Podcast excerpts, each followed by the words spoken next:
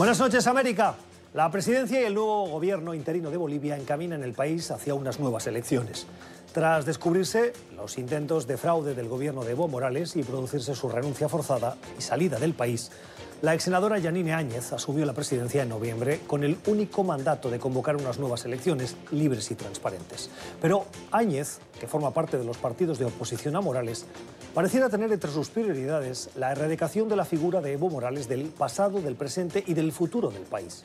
El último episodio, que desató una gran polémica, fue la decisión de remover un busto de Morales a martillazo limpio de la entrada a un complejo deportivo en la región central de Cochabamba construido en 2015 y que llevaba su nombre.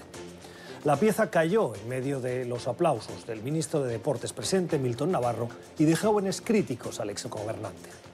La acción fue consecuencia de un decreto firmado por la actual mandataria que ampara cambiar el nombre de ese y otros recintos en el país que hoy llevan el nombre del expresidente para, dicen, evitar un culto a su personalidad.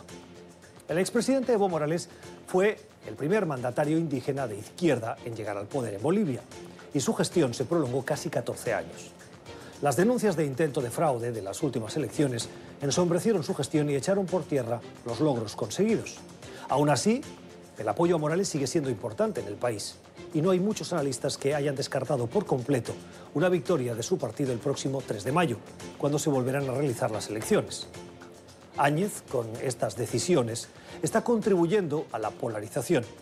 Su labor debería centrarse en asegurar un clima de entendimiento para permitir que todos los bolivianos confíen en las próximas elecciones y acepten democráticamente el resultado sin revanchas. Son las 7 en Ciudad de México, las 8 en la costa este de Estados Unidos, Bogotá y Quito, y las 10 en Montevideo, Buenos Aires y Santiago. Y esto es cuestión de poder. Bienvenidos.